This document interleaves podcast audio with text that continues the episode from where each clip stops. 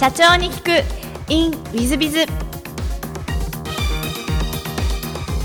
ィズビズの新谷です。先週の続きをお聞きください。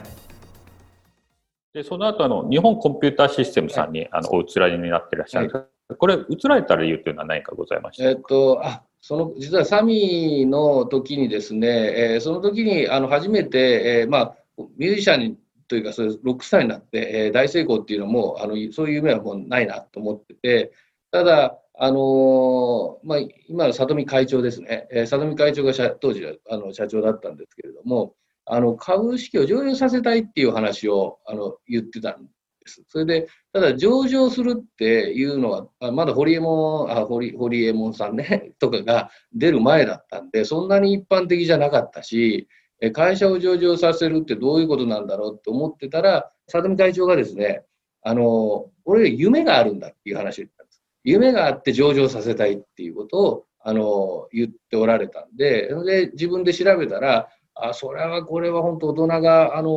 本気で言う、えー挑戦するだけの、あの、すごいことなんだなっていう、その上場企業になるっていうことは。で、それをですね、知って、えっと、社長になりたいなと思ったんです。ただ、あの、サミーの時には、えっと、私は、あの、か家庭用ゲームの、えーまあ、責任者、まあ、課長だったんですよね。家庭用ゲームの開発の。で、えっと、あちらは、まあ、あの、工場があったりだとか、えっと、いわゆる、えっと、生産部門が、開発部門があって、あと営業部門があって、みたいな形で、えー会社自身が、あの、非常にこう、多岐にわたってたんでですね、あの、もうちょっと経営をやっぱ知りたかったんですよね。で、経営を知るには、あの、まあ、生産だとか工場まであるとなかなかちょっと、あの、わかりにくいなっていうのがあったんで、あの、そっちの日本コンピューターシステムの方に、えー移るときにですね、えーまあ、事業部長として、えっと、やらないかみたいなことを言っていただけたんでですね、あの、そちらに移っていったような次第です。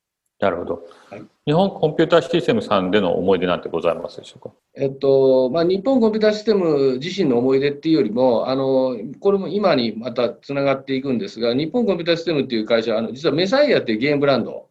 を、えー持っててですね、で、そこに、あの、えー今、うちの会社でも大ヒットしてるラングリッサーだとか、えー超兄貴だとか、そういうあのゲーム IP がいくつもあって、で、あのまあ、それをどうやってヒットさせていくかっていうことで、えー考えてたんでですね、でそれが、だから今、もうあれから、えー20年以上か、あの、ああって、ずっと、あの、付き合いを、そのメサイアっていうゲームブランドとは、あの、一緒にこう、ずっと歩んできた次第なんで、えー非常にこう、まあ、あの当時だけの思い出っていうよりも、やっぱ、えー感慨深いものが、あの、あそこで知り合えたということが。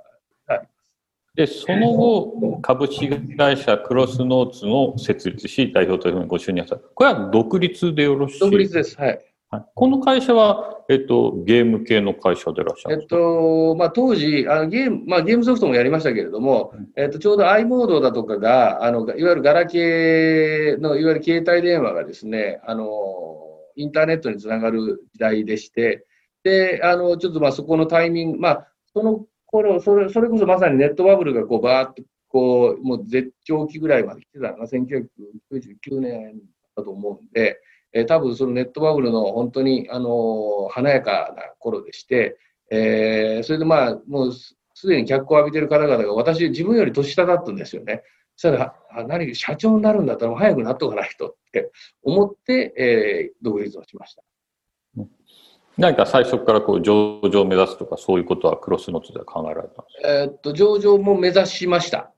はい、目指しましたけれど、まあ、ちょっと、ただ、まあ、今のもし、えーか会社の社長さん、えーなりたい社長さんあ、ごめんなさい、予備軍の方なんかが気気をつけなきゃいけないな、かもしれないなと思うのは、あのいろんな資本をこう複雑にしないことですね。うんだからちょっとそこで、あのまあ、若かったっていうのもあって、まあ、調子は良かったんです、会社の。で、あの、いろんな、あの、ステークホルダーをたくさんちょっと作っちゃいすぎたかなっていうのがあって、で、あのまあ、えーっと、自分が、まあ、身を引いて、えー、講師の人に譲ったような次第です。なるほど。じゃあ上場を目指して結構資本入れられたんですか？どんぐらい入れられたんですか？いやいや、今と比べたらもう全然あの小さいですけれども、今すごい金額がボコボコ入ってくるじゃないですか。だからそ、それまでじゃないんですけれども、ただ、あの、いろんな、えー、もちろん VC もそうですし、あといろんなあの別の方だとかっていうような形で、えー、あと合併したりだとかもしました。はい。佐藤社長が持ってた比率はどれぐらいだっちゃったえー、っとですね、30%いかないぐらいですね。だからちょっとこう、自分だけで決めるにはみたいなところがちょっと、えー、あってですね、またいろんな人たちがいろんな好きかって言いやすいような環境だったかもしれません。なるほど。はい、じゃあそ、そこで、じゃあ、エクストリームを、じゃあもう一回、まあ、もう一回独立というか、そうですね。そんな感じでいらっしゃるちょうど40歳に、えー、なるかなっていう時だったんですけれども、まあ、一回、その前の会社で、えっ、ー、と、まあ、別に潰れたわけじゃないし、あの、えー、うまいことせ、あの、商売としてはうまく、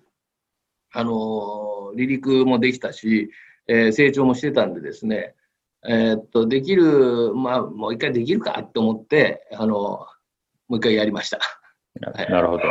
いや、最初からもうこれも上場目指して。上場、最初からやっぱ目指すのって、えー、まあ、めあのー、やっぱ無理で、あのー、やっぱりまず食っていくだけのもう必死なんでですね、あの特に最初の1年、2年っていうのは、これはもう、えー、上場っていうよりも、とにかく自分の給料を出すことがもう精一杯でした。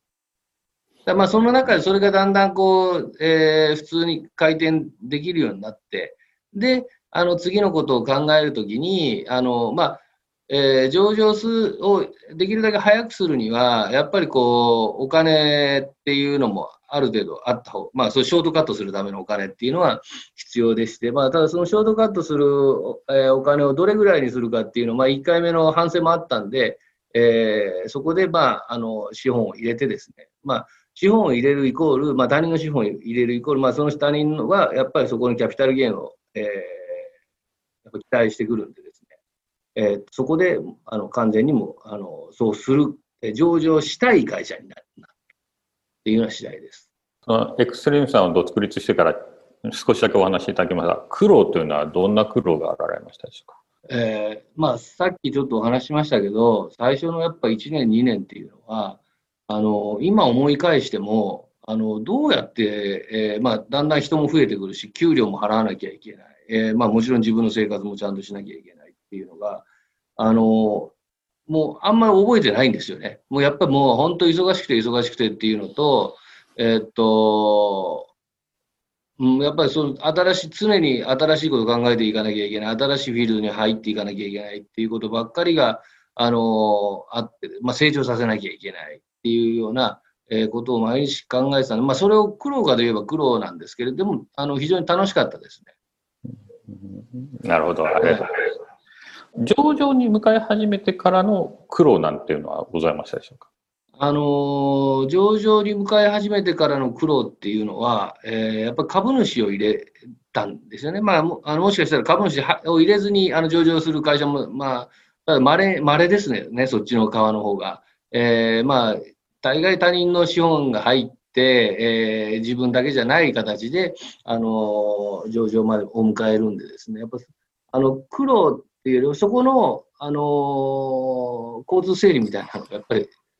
まあ、苦労の一つかもしれない。はい。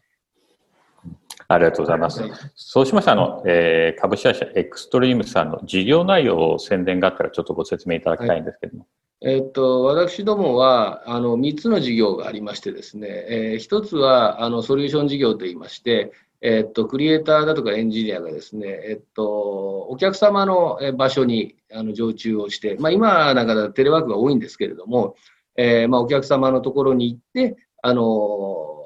パフォーマンスを出すというような技術を提供するというような形です。でもう一つが、えー、2番目の事業がですね、自宅開発事業といいまして、えー、これは、あの、B、これも B2B の事業です。えー、と、お客様が、えー、から依頼を受けたですね、ソフトウェアの開発して、えその成果物をお客様にまた納品して対価を得るというようなえ事業が自宅開発事業になっています。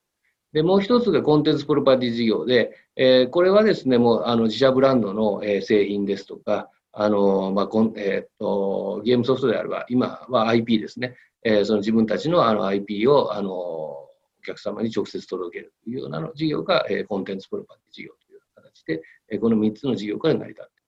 ありがとうございます。そうしました。ら、あの、ちょっと全く違う質問もさせていただければと思いまして、えっ、と、事前に好きなもの、好きなのことをお聞きしたら、まあ、先ほどお話してたギター、ロックバンドのキス、はいはい、僕はちょっと面白いですバランスシート、ギター演奏、健康状態が良好なことときてですね、はい。はい、ちょっとあの、すごくあの、面白い感じのお答えいただいて、で、ちょっと変わったところで、バランスシート好きということで、これちょっとびっくりしてるんですが、えっと、どんなところがお好きなのかなという、ね、えっとですね、あの、まあ、こう経営者になって、初めてその会計っていうのをこう、まあ、自分でも勉強したんです。だ最初、とにかく、あ、まあ、それも苦労かもしれない。あの、お金がなかったんで、えー、自分で、あの、実は、えー、っと、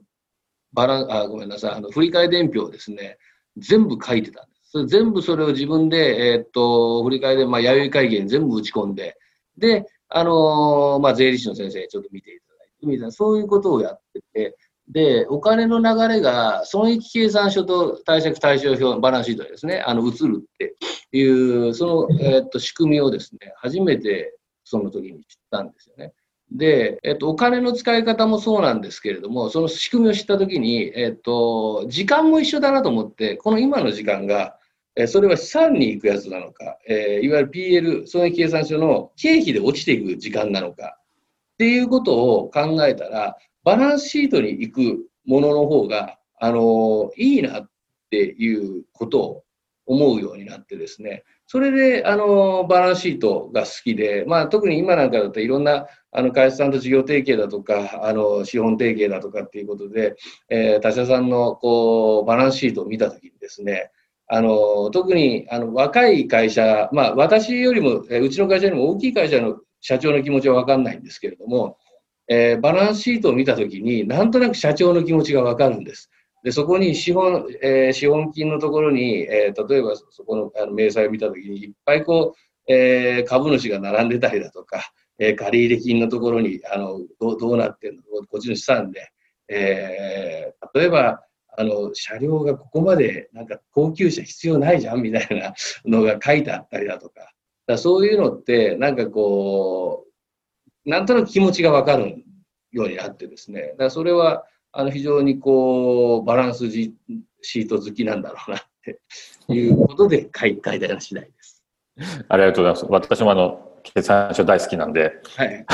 コンサルタントとしてよく読んで、はい、ちょっとあの共感してしまいまして、すみません、そちらの方のご質問させていただきました。はい、で、もう一つ、あの、座右の銘も聞きました。これもちょっとね、あの、私としてはね、おーって感じなんですが、量は質に転化する。というのを財源の面に選んでいただいて、こちらはどういう意味で選ばれた理由を教えていただけたらなと思っております。えっと、まあ、そうですね、さっき私あの、ギター演奏が好きだっていう話をしましたけれど、まあ、がこれ楽器だとか言葉もの習得も一緒だと思うんですけど、あの、最初はゆっくりゆっくりしか聞こえてこないし、喋れないし、えー、弾けないしなんですけれども、あの何回も何回もそれをゆっくり、例えば普段普通のテンポよりも半、えー、倍遅いテンポで最初ゆっくり練習をして、だんだんだんだん速くなる。だからそれ、早く弾けるようになるためには、その量を練習しなきゃダメで、で、だんだんだんだんその、えっと、何回も何回もやっていくと、あの、まあ、全くそのね、えー、まあ、この間亡くなられたバンヘレンと同じようには弾け弾けないですけれども、それでも、昔弾けなかったものがだんだん弾けてくる。でもこれって、あの他のものでも一緒で、あの何回も何回もやっぱやっていけばですね、あのいいものに変わってくるし、でそれやらなかったらどうしてもその100のクオリティを出すために、えー、100のクオリティ出すのに100時間かかってたのが、もうそれがあの何回もやんながらずっと100の ,100 の100しかいかないんですけれども、その100のクオリティを出すのに、えそのうち50の時間でできるようになれば、だんだんだんだん短くなっていって、それが質に転化していく。まあ、さらにまた質も上がっていくっていうような、そういう意味でで書きました。なるほど。大変感銘するようなお言葉で、あの、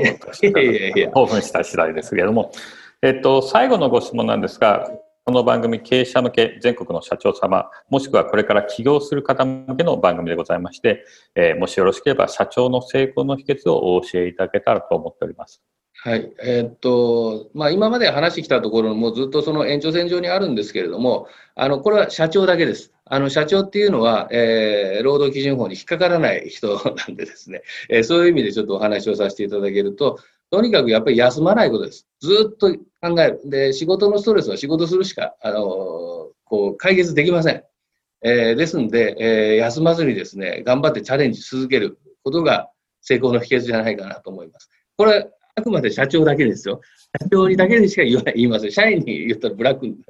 会社になっちゃいますんで。はい。以上です。はい、ありがとうございます。はい、私はですね、もうこの働き続けるっていうお話に 大変共感してまして、ね、ありがとうございます。社長は、はい、社長の皆さんはぜひあの、もう働き続けていただきたいなというふうに思います。えー、リスナーの皆さんも本日はお久しい中お聞きいただきまして誠にありがとうございました。ぜひ皆さんのご参考にしていただければと存じます。佐藤社長様、本日はどうもありがとうございました。はい、ありがとうございました。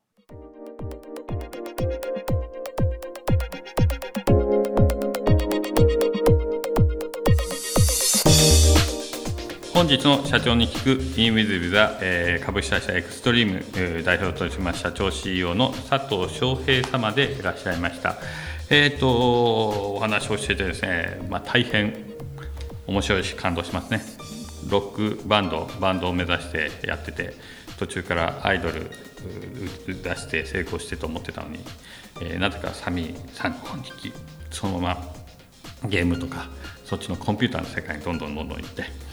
で1社目成功してるのに外れない。もう1回チャレンジし上場東証マザーズに上場するところまで行かれるということでまあまああの大変素晴らしい社長様でいらっしゃいますし、えー、まあお話聞いてるとバランスシート好きも私も大好きで私はバランスシートを見ながら社長の性格が見抜けるというのが私の得意技なんですけども、まあ、一緒だなと思いますし量は質に転化する。そして社長は本当に働き続けるということでまあ大変素晴らしい社長様ですしやっぱり素晴らしいので上場してるんだろうなと思わせていただける社長様でいらっしゃいました、まあ、ぜひ皆さん方もですね社長様の皆さんは働き続けてもうある意味24時間365日考え続けて、えー、事業をチャレンジし続けていただきたいとこういうふうに心から思っている次第でございます、えー、本日の社長に聞くインウィズはここまで。また来週。3分コンサルティング。ウィズビズが社長の悩みを解決。えー、本日の3分コンサルティングは M さん60代の男性だそうです、えー、関東地方ですかね。新谷さんはじめまして。昨年定年退職し最近は趣味の DIY に没頭しております。M と申します。結婚はしておらず高齢の母と2人暮らしをしております。今でこそ近所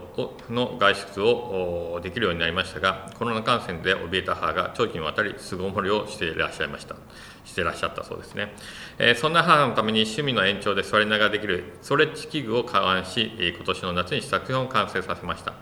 身内のひいき目でしょうが母はどんな健康器具よりもいい。友達に住めたいと毎日のように口にしています。そこまで言うならばと私もそんな母の言葉に乗せられ同じものを複数作成しましたそして商品を身内に、えー、学高齢者がいる、えー、友人に何名かに郵送し使用感を試してもらいましたが全員から高評価をもらいましたそこで現在私が開発したこのストレッチ器具を商品化できないかと考えております作成は今後も私一人で行っていく予定です。しかし、どういった手続きで商品化すればよいか、えー、開目検討がつきません。個人が作成するアイデア商品をどう商品化すればよいのか、また販売にあたってはどんな選択肢があるのか、ご助言をいただきたいです。何卒よろしくお願い申し上げます。えっとですね、あこれいいことで、うちの母も介護で、私がある社長さんからもらった器具を私やったら、あこれいいわねって言ってやってますので、まあそういうのあるんでしょうね。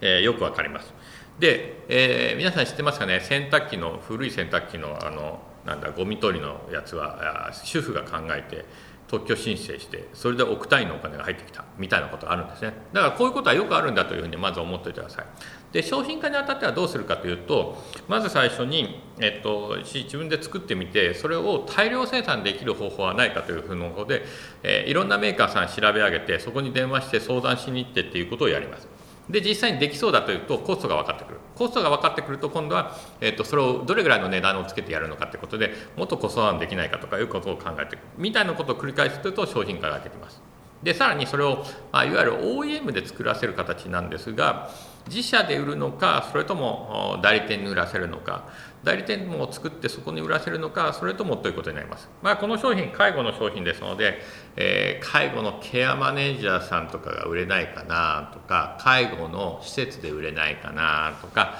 介護のリハビリの施設はどうだろうか、まあ、こんなことを考えていくんですね。だから販売と商品化両方必要なんですね。これ両方考えてください。で両方考えられたらいいですし場合によっては、えっと、アイデアだけでアイデア量だけで、え、メーカーに全部託してそのメーカー側にやらせるという方法もあります。なので一番最初はやっぱりメーカーさん当たっていくっていうのは必要だと思いますし販売についてもその時から考えていることで話し合いがま広めに取られるとこんな感じになるんじゃないでしょうかそういう意味でいきますと、えっと、非常に面白そうでございますので、えー、メーカーさん、えー、こういう商品を、えー、何でしょう健康器具を作ってるメーカーさんを探しそこにお嫁だお願いするみたいなことが、えまず最初の検討かなというふうに思います。まあ、実際ですね、えー、女性1人で20代の方で、えー、電気メーカーをやってる方いらっしゃいます。その方は自分で設計をしその設計書を中国のメーカーに持ち込みそこで試作品を作ってもらいその試作品を、まあ、ビッグカメラとヤマダ電機と持ち込みそこで、えー、いけそうだという話になると大量生産を中国側にためにじゃあお金はどうしてるかというと支払い後、えー、中国のメーカーにね。で、えーいわゆるビッグカメラとか山田とかそういうところには先にお金をもらってそこで、えキャッシュフローをうまくつないで商品化していくみたいなことで、えー、儲けてる一人電機メーカーさんっていうのはいらっしゃいますまあそういう時代ですね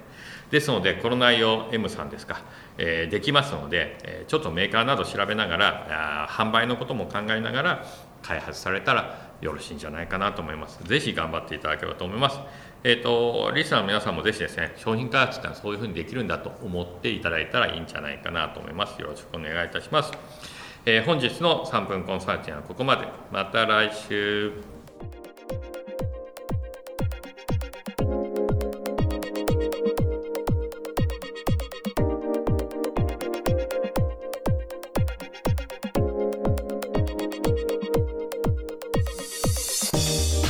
本日も社長に聞く in WithBiz をお聞きくださり誠にありがとうございました、えー、この番組は2017年1月から毎週配信を続けております。これまでにたくさんの成功社長成功経営者のインタビューをお届けしてまいりました。その内容は全てテキスト化いたしまして私ども WithBiz が運営するウェブサイト経営ノートでも閲覧いただけるようにしております。音声だけでなく文字で読み返すことで新たな発見や気づきがあり皆様の会社経営に役立つヒントがきっと見つかるのではないかと思いまして、えー、サイトの方にもさせていただいてます。是非ネット検索で経営ノートスペース社長インタビューと入力いただき経営ノートのサイトをご覧になっていただければというふうに思っております。本日の社長に行く e メールではここまで。